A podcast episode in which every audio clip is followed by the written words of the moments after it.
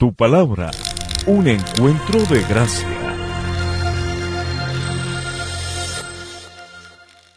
Familia, Dios les bendiga. Qué bueno que nos encontremos hoy para terminar nuestro estudio acerca de lo que caracteriza una vida que ha comenzado en cada uno de nosotros. Una nueva vida comenzó. Y hoy vamos a mirar algunas otras características. Eh, hace ocho días tuve la oportunidad de aprender tres a través de los primeros diez versículos de Segunda de Corintios capítulo 5. Yo quiero pedirle que por favor oremos, que pidamos a Dios que nos ayude, que siempre la palabra quede grabada en nuestro corazón. El propósito cuando se expone la, escritura es que Dios obre en medio de tu vida y que tú puedas guardar en lo más profundo de tu ser todo aquello que el Señor muestra o revela en medio de tu alma. Así que yo te invito a que tú puedas tener un corazón dispuesto en este día, que tú puedas decir, Señor, háblame, yo necesito de ti y ese es el deseo de nuestro corazón. Por eso yo te invito a que oremos y coloquemos en manos del Señor este tiempo. Por eso, Padre de los cielos, gracias por la oportunidad que nos das de reunirnos hoy, una vez más, Señor, a través de la distancia, a través de estos medios virtuales, Señor, de estos canales digitales. Pero gracias porque tu palabra es predicada, Señor. Y cuando tu palabra es predicada, Dios, tu Espíritu Santo obra en la vida de hombres y mujeres que tienen un corazón verdaderamente dispuesto para acercarse a ti, Señor. Yo te pido que a través de estas pantallas seas tú tocando la vida de cada persona que escucha esta palabra, que la guarde en su corazón, que pueda tomar una decisión de fe en su vida y decidir, Señor, hacer tu voluntad por encima de todas las cosas. Que a través de este tema que hemos venido tocando, cada uno de nosotros pueda comprender que tú nos estás llamando a una nueva vida, una nueva vida que comienza con la obra de Cristo en el corazón de cada uno, Señor, con el perdón de nuestros pecados por el sacrificio de Él en la cruz. Hoy yo te ruego en el nombre de Cristo que tú nos ayudes, Señor a entender el mensaje del Evangelio. Y que cada persona allí, Señor, cada joven, cada anciano, cada persona dispuesta allí pueda, Señor, en este momento ser tocada por tu Espíritu y que a través de esta enseñanza de los próximos minutos, Señor, las personas puedan ver, Señor, lo que espiritualmente hasta ahora no habían visto, Dios. Gracias porque sé que tú vas a fortalecer nuestra fe, que tú vas, Señor, a obrar en medio de la restauración que quieres para cada uno, porque tú vas a ministrar los corazones de acuerdo a nuestras necesidades. A ti sea la gloria y la honra en este tiempo, Señor. Toma control, Señor, de cada palabra y que llegue, Señor, Padre, a lo más profundo de la vida de todos nosotros. Que así sea, mi Dios, en el nombre del Padre, del Hijo y del Espíritu Santo. Amén y amén.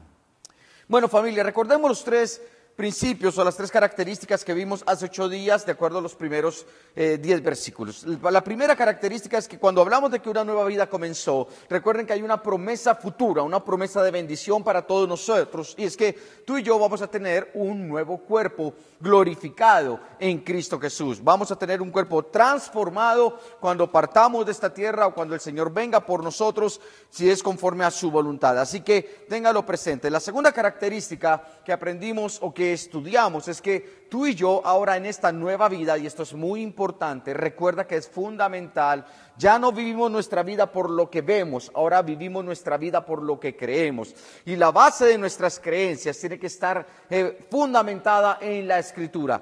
Cristo es la roca de nuestra salvación y a partir de allí el Espíritu Santo empieza a construir en nuestras vidas a través de la palabra lo que Él desea ver en cada uno de nosotros. Transforma el carácter, transforma nuestra manera de pensar, transforma nuestra manera de ver las cosas, de tratarnos con las personas. Que Dios siga obrando en medio de todo esto. ¿Cuánto necesitamos que Dios siga ministrando nuestro corazón? Porque reconocemos que tenemos muchas deficiencias y aún nos cuesta mucho en algunas áreas y que Dios nos ayude en medio de todo. Pero por favor, aférrate a la palabra porque esto es lo que va a fortalecer tu fe y lo que te va a ayudar a seguir adelante cada día de tu vida. Así que ánimo y sigue conforme a la voluntad de Dios. La tercera característica es que ahora entendiendo esto, todo lo que Cristo ha hecho por nosotros, el amor tan grande que miraremos en un momento, todas estas cosas, entonces tu objetivo en la vida se convierte en agradar a Dios. Tus decisiones, tus acciones, tus pensamientos, tus palabras, tus actitudes son para agradar a Dios. Y en esto quiero decirte algo, mira,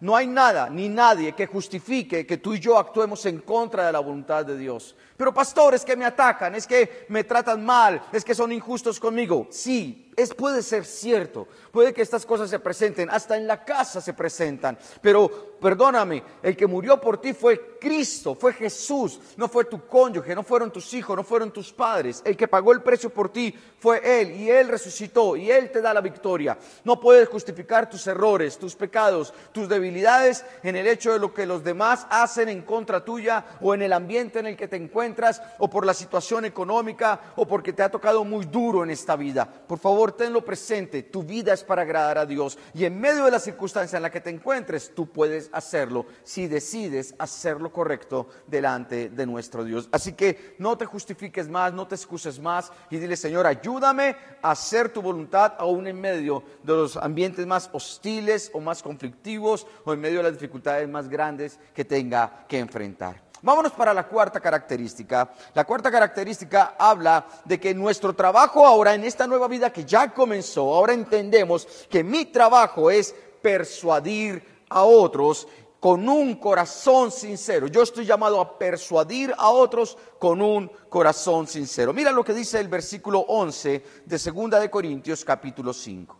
Dado que entendemos nuestra temible responsabilidad ante el Señor, trabajamos con esmero para persuadir a otros. ¿Cuál es esa temible responsabilidad? Recuerde que eh, hace ocho días terminamos hablando de que tú y yo sí somos responsables de nuestras acciones y que tendremos que dar cuentas a Dios delante de Jesús por todo lo que hagamos en este cuerpo y que ahora como vivimos para agradar a Dios, yo tengo que medir muy bien, mirar muy bien cómo ando debo caminar y vivir como sabio y no como necio. Y en esto que Dios nos ayude. Y tú y yo hemos cometido errores y en algunas áreas hemos caminado como necios y posiblemente ahorita estamos actuando de una manera equivocada. Pero sabes, ven a Dios, ven al Señor y pídele a Él que te ayude. Porque tú y yo ahora tenemos una responsabilidad grande. ¿Cuál es? Pues que tú y yo vamos a persuadir a otros a que todo lo que tú y yo hemos aprendido, ellos lo puedan aprender. Vamos a persuadir a otros a que miren a Jesús como el camino, la verdad y la vida. Vamos a persuadir a otros para que aprendan que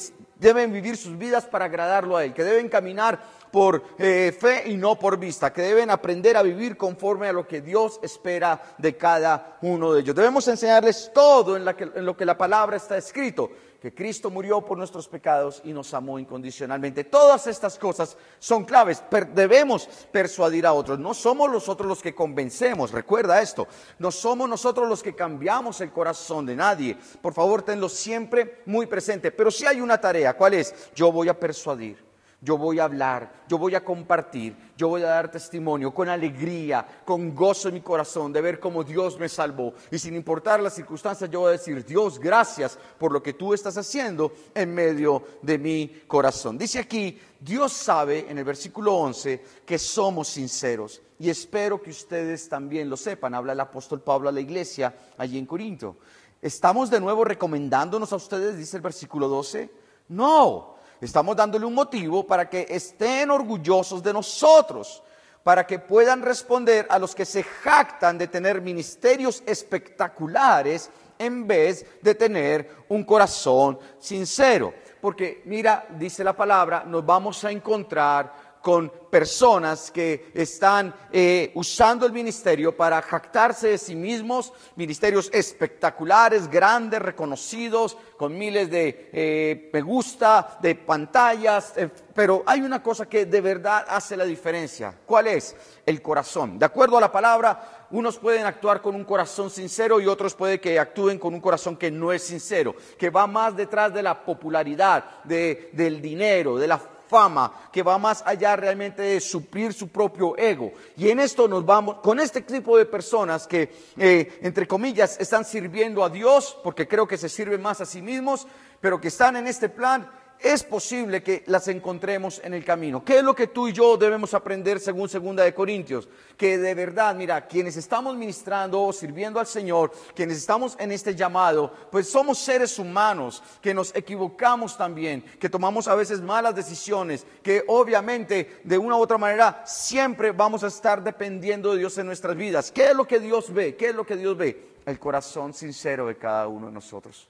Por favor, no te dejes engañar. Es importante que tú puedas realmente colocar tu mirada en Jesús y darte cuenta que, es clave que quienes estén ministrando tu vida quienes estén enseñándote la palabra, quienes estén orando, acompañándote en los procesos, que sean personas con un corazón sincero delante de Dios, que pueden reconocer sus errores, que pueden reconocer también que somos débiles en nuestra fe en algunas cosas, pero que el Señor se glorifica en medio de nuestra debilidad. Como seres humanos, todos estamos para edificarnos, ayudarnos unos a otros. Pablo reconocía, decía, sabes, eh, lo que yo quiero es que tú te sientas orgulloso porque yo trabajo con esmero por servir a Dios, por persuadir a otros, por ayudar a otros, por llevar la palabra, por hacer que otros se edifiquen. Eso es realmente nuestro orgullo, no es para jactarnos. Por eso, sabes, realmente nosotros no estamos esperando el aplauso de la gente, no estamos esperando el reconocimiento de las personas. Lo único realmente que anhelamos es que Dios se agrade de nuestro trabajo y de lo que hacemos y que Dios en medio de todo su amor y su gracia supla para nuestras necesidades y ayude el ministerio de la iglesia a tu palabra y nos lleve cada día más allá. Pero dependemos de Él y estamos en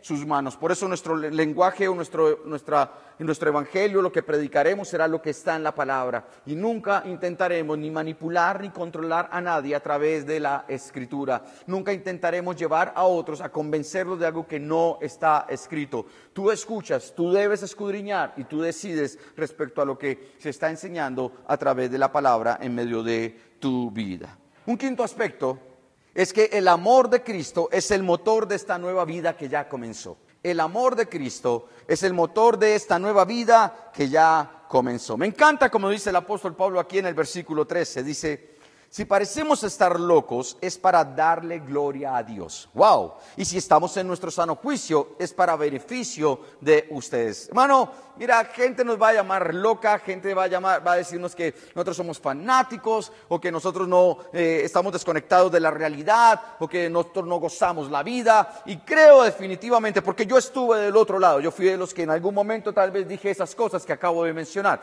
Pero yo estoy seguro de algo. Definitivamente cuando miro hacia atrás a pesar de todas las cosas que yo haya hecho mal o que los pecados que hayamos podido cometer o las situaciones difíciles que hayamos tenido que enfrentar, a pesar de nuestros desaciertos, lo que sea, estar con el Señor es lo mejor que a uno le puede pasar en la vida. No es fácil porque hay tiempos de pruebas, de tribulación, como les dije, de caídas o lo que sea, pero estar con el Señor es lo mejor que a un ser humano le puede pasar. Y para muchos es locura. Para muchos es locura que en medio de la tribulación uno puede decir, Señor, gracias porque tú eres bueno.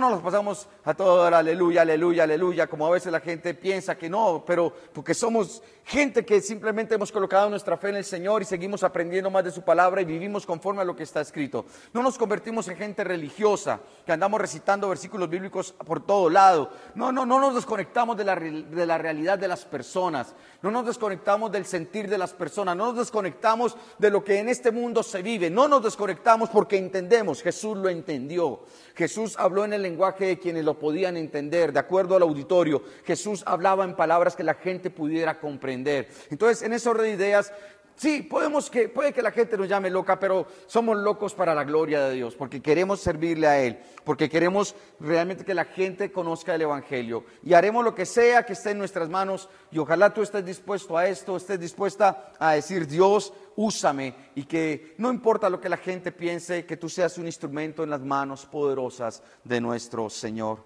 Dice la palabra, sea de una forma u otra, el amor de Cristo nos controla. El término literal es nos aferra a Él. El amor de Cristo, de una forma u otra, nos guía. Ya que creemos que Cristo murió por todos, dice la Escritura, también creemos que todos hemos muerto a nuestra vida antigua. Por favor, ten esto presente allí y quiero que me acompañes a leer el libro de Romanos capítulo 6, libro de Romanos capítulo 6, versículos 6 y 7. Romanos capítulo 6, versículos 6 y 7. Y dice así, sabemos que nuestro antiguo ser pecaminoso, como era tu ser antes de Cristo, era pecaminoso, dice, este ser pecaminoso fue crucificado con Cristo para que el pecado perdiera su poder en nuestras vidas. Ya no somos esclavos del pecado. Y permítame recordar o mirar algo aquí clave en cuanto a esto, es que el pecado sí tiene un poder en nosotros Tú, por favor, no te hagas el loco, no te hagas la loca más bien. Ahí sí donde decimos, Señor, esto sí es locura. Es pretender creer que tenemos el control de lo malo en nuestras vidas, que nosotros podemos controlarlo. No, no es verdad. No estás por encima de esto, al contrario, estás esclavo de este pecado. Cualquiera que sea esto, lo que hay en tu vida, el orgullo, la ambición, la amargura, la mentira, eh, el área moral, la fornicación, el adulterio, el alcoholismo, lo que sea que esté afligiendo tu espíritu, tu tu cuerpo, tus emociones, tu área en el alma, esto te tiene atado y de una u otra manera tú tienes que reconocerlo porque la palabra de Dios dice, somos esclavos del pecado. Dice el versículo 7, pues cuando morimos con Cristo, fuimos liberados del poder del pecado. Gloria a Dios por eso, porque en verdad el Señor es bueno y porque Él nos libra. Fuimos liberados del poder de la muerte, fuimos liberados del poder del enemigo en medio de nosotros. Así que te digo, gloria a Dios porque hay una libertad por esa obra que Cristo ha hecho en nosotros, cada uno. Así que por favor, tenlo presente, Cristo murió por todos nosotros. En el versículo 15 de 2 de Corintios 5 dice, Él murió por todos para que los que reciben la nueva vida, mira esto tan hermoso, la nueva vida de Cristo es que está la nueva vida que recibimos, ya no vivan más para sí mismos. ¿Cuál es el problema del ser humano de acuerdo al texto bíblico? Aquí está reflejado muy claro. El problema es que vivimos nuestras vidas para nosotros mismos.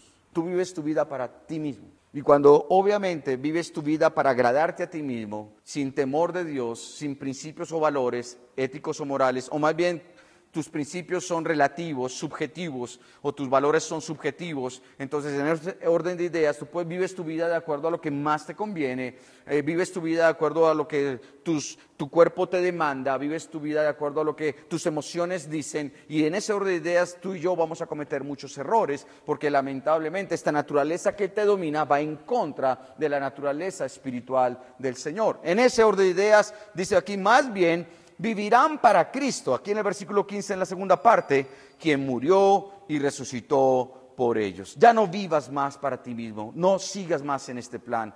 Pastor, ¿y puedo ser un creyente, seguir viviendo para mí mismo? ¿Tú qué crees? Claro que sí. Cuando seguimos demandando lo que a nosotros nos parece, cuando nos disgustamos con las personas porque no hacen lo que nosotros queremos, cuando lamentablemente el orgullo nos impide pedir perdón, cuando lamentablemente actuamos de tal manera en donde pasamos por encima de los demás y nos quejamos de los otros y estamos mirando la falla y estamos señalando al que peca y estamos mirando cómo el otro entonces no me da la talla. Cómo, y, y cuando tratas a los demás, ¿cómo los tratas? Podemos estar pensando nosotros mismos, aún siendo creyentes, sí, y esto es lo que el Espíritu Santo quiere transformar. Y esto es lo que el Espíritu Santo quiere cambiar. Que cuando tú puedas eh, reunirte o estar con otras personas, se note que realmente ya no eres tú, sino que es la vida que Cristo tiene para ti. Mira lo que dice aquí la palabra en Gálatas 2.20, por favor, ve conmigo a Gálatas capítulo 2, versículo 20. Mi antiguo yo ha sido crucificado con Cristo. Ya no vivo yo, por favor, atento, sino que Cristo vive en mí. Así que vivo en este cuerpo terrenal confiando en el Hijo de Dios, quien me amó y se entregó a sí mismo por mí. Por favor, recuerda, memoriza este versículo, ya no vivo yo, Cristo vive en mí. Ya no es el ser egoísta o egocéntrico, orgulloso o amargado o enojado o ambicioso o codicioso. No, no, ya, ya no vivo yo. Ahora Cristo vive en mí. Y por favor, detente un momento a pensar, ahí en tu casa, ahí donde tú estés viendo este mensaje, ¿cómo es Cristo?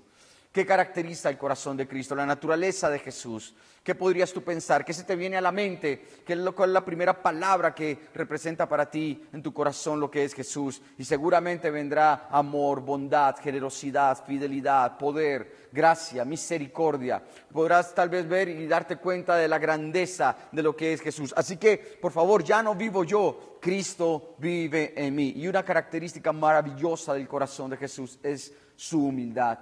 Cristo se humilló a sí mismo y murió en una cruz. Se hizo hombre siendo Dios, se hizo hombre y pagó el precio por nuestro pecado. Y espero, lo que Dios espera ver en cada uno de nosotros es que tú y yo también caminemos con esta misma humildad cuando podemos reconocer que lo que somos, lo que tenemos, lo que vemos, lo que vivimos, todo lo que hay en nuestro ser es por la gracia de Dios. Tú tienes lo que tienes porque Dios te ha bendecido por su amor y su misericordia. Lo que tienes no te pertenece, Él lo puso en tus manos y tú eres responsable, obviamente, de cómo manejas los asuntos de Dios, los recursos de Dios, lo que Dios tiene para ti. Haz la voluntad del Señor, invierte en el reino de los cielos, dispone de tu tiempo, de tu, del dinero que Dios ha puesto en tus manos, de los dones, de las habilidades y bendice a otros, porque ya no vives tú, ahora Cristo vive en ti y Dios desea ver que tú haces lo mismo que hace tu Señor. Vámonos para la sexta característica,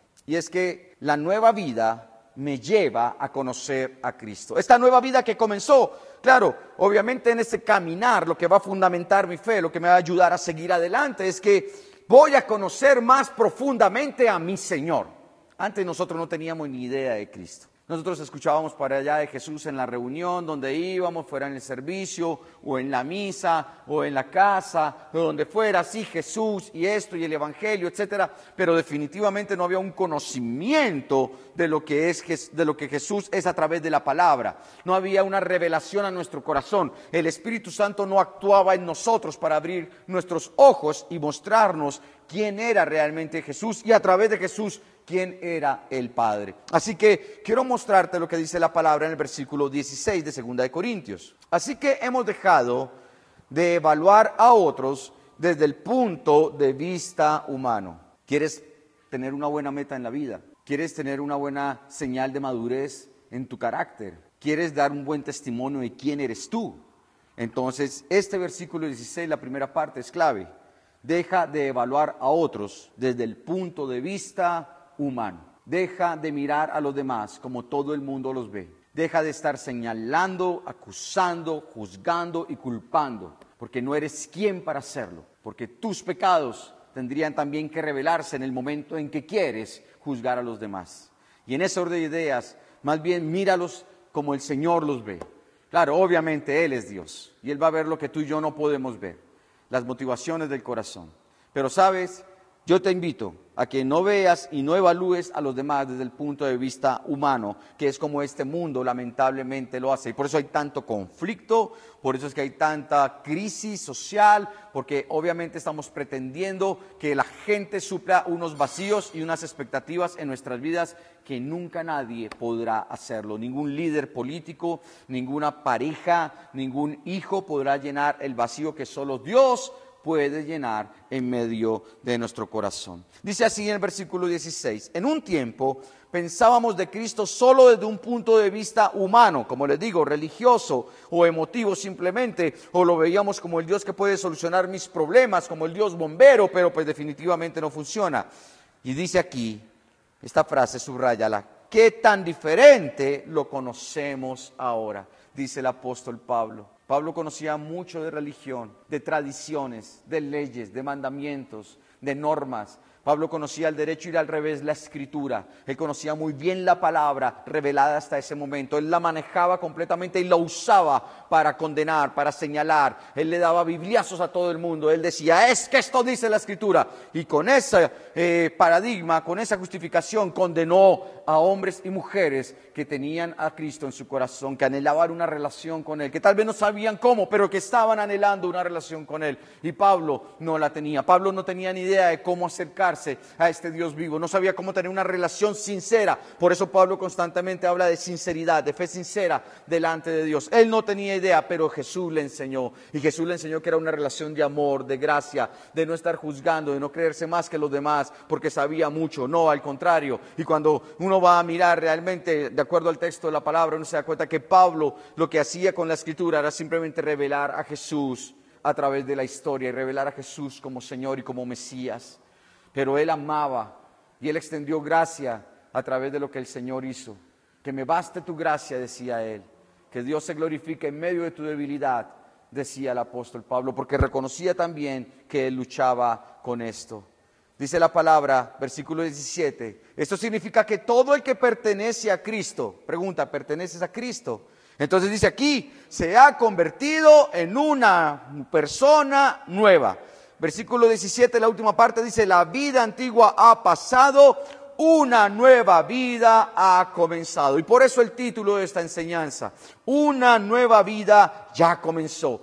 Y son las bendiciones de esta nueva vida las que el Señor quiere que conozcamos a través de esta escritura. ¿Cuántos se alegran de saber que hay una nueva esperanza, que hay una nueva oportunidad de cambio, que hay una oportunidad de vivir plenitud de vida, que hay una nueva oportunidad de poder amar, de poder perdonar, de no mirar hacia atrás el pasado y todos los errores que hemos cometido, de poder saber que Dios está transformando? ¿Cuántos se alegran de saber que Dios puede restaurar, puede cambiar, puede sanar? Que Dios va a proveer, que ahora tienes al Señor que va contigo, porque tú le perteneces a Él. Y si le perteneces a Él, te has convertido en una persona nueva. Y esta buena, esta persona nueva disfruta de una buena vida ahora con el Señor.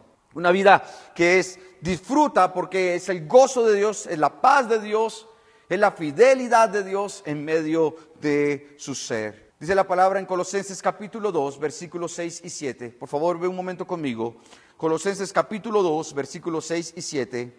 Por lo tanto, de la manera que recibieron a Cristo Jesús como Señor, ahora deben seguir sus pasos. Este es nuestro deber. Siga los pasos de Jesús.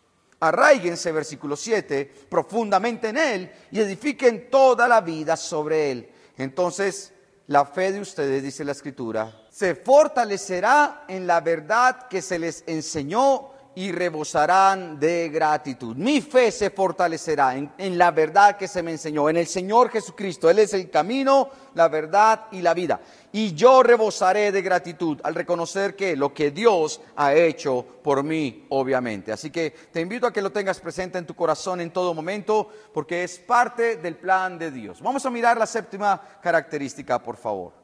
La nueva vida que comenzó en mí es un regalo de Dios. La nueva vida que comenzó en mí es un regalo de Dios. Dice el versículo 18. Y todo esto, todo lo que hemos hablado, todo lo que hemos visto a través de este capítulo, es un regalo de Dios quien nos trajo de vuelta. ¿Quién nos trajo? Él. ¿Fuimos nosotros quienes volvimos? Pues sí, pero como respuesta a que Él nos buscó. Fue como respuesta a que Él nos llamó. Nosotros vamos, claro, esta es una acción, pero esta acción simplemente es el resultado o la consecuencia de lo que Él hizo por mí, no lo que yo he hecho por Él. Esto es lo que rompe obviamente con el paradigma de la religión, cualquiera que sea. Fue lo que Jesús hizo por mí. Cuando uno mira la religión, lamentablemente uno siempre tiene la expectativa de que otros hagan por mí, pero lamentablemente solo Jesús puede hacer algo por mí. No es ningún líder religioso, no es ningún santo, no es ninguna imagen, no es nada de lo que tradicionalmente hemos aprendido, no es el brujo, no es el, eh, todo esto que se mueve en el mundo espiritual lo que va a traer la bendición. Solo el Señor salva, solo Jesús libera, solo Jesús trae vida al corazón humano. Y por eso dice la palabra, y Dios nos ha dado la tarea de reconciliar a la gente con Él, según el versículo 18. Y Dios nos ha dado la tarea de reconciliar a la gente con Él. Ahora que nos hemos reconciliado, ahora que hemos vuelto a Dios, eso es reconciliar, hemos vuelto al Señor por lo que Él hizo, porque nos llamó y nos buscó, entonces ahora tenemos la tarea de reconciliar a la gente con Él. Efesios 2, 8, 9 dice, Dios los salvó por su gracia cuando creyeron. Ustedes no tienen ningún mérito en eso, es un regalo de Dios. Recuerden, no somos salvos por ir a la iglesia, no, no somos salvos por hacer buenas obras, no somos salvos por dar dinero, no somos salvos por lo que pretendemos o lo bueno que pretendemos ser. Somos salvos por la gracia cuando creyeron. Somos salvos porque creímos en Él, en la obra de Él. Entonces dice la palabra en el versículo 9, la salvación es un premio por las cosas buenas que hayamos hecho, así que ninguno de nosotros puede jactarse de ser salvo. Tenlo presente en tu corazón. En el versículo 19 de 2 de Corintios dice, pues Dios estaba en Cristo reconciliando al mundo consigo mismo, no tomando más en cuenta el pecado de la gente. Ya Dios no quiere seguir mirando nuestro pecado y por eso decidió que Cristo pagara el precio en la cruz. Lo que Jesús hizo, esa era la obra de reconciliación de Dios a través de él con el mundo, con la humanidad, con nosotros. Y nos dio a nosotros, dice el texto bíblico, este maravilloso mensaje de reconciliación. ¿Para qué? Para que lo llevemos a otros, para que hablemos con otros, para que lo compartamos a otros, para que el Espíritu Santo haga su obra en ellos, para que tú y yo podamos decir, Señor, yo estoy tratando, Señor, estoy caminando por fe, persuadiendo a otros de lo que tú has hecho en medio de mi vida y de este mensaje del Evangelio, con esta palabra de vida. Así que, Señor, haz la obra en la gente reconcilia a las personas con Dios. Ese es el mensaje del Evangelio, el mensaje que Dios quiere que tú y yo podamos transmitir. Entonces, esto era lo que estaba haciendo Dios a través de Jesús para no tomar más en cuenta el pecado de la gente. Deja de estar mirando tu pecado del pasado, de estarte condenando tanto por tus errores del ayer. Deja de estar pensando en que entonces ahora perdiste eh, el amor de Dios sobre tu vida porque fallaste. ¿Sabes? Dios dice, ven a mí y yo te perdonaré. Y cuando el Señor perdona, no toma más en cuenta nuestro pecado. Cuando el Señor perdona, Él nos libra de esta culpa y esta vergüenza. No dejes que los demás te señalen por esto. Deja que pase, como el jabón, que se resbale, porque definitivamente necesitamos al Señor en nuestro corazón y su paz y su amor. Romanos capítulo 3 dice versículo 23, pues todos hemos pecado, así que cuidado.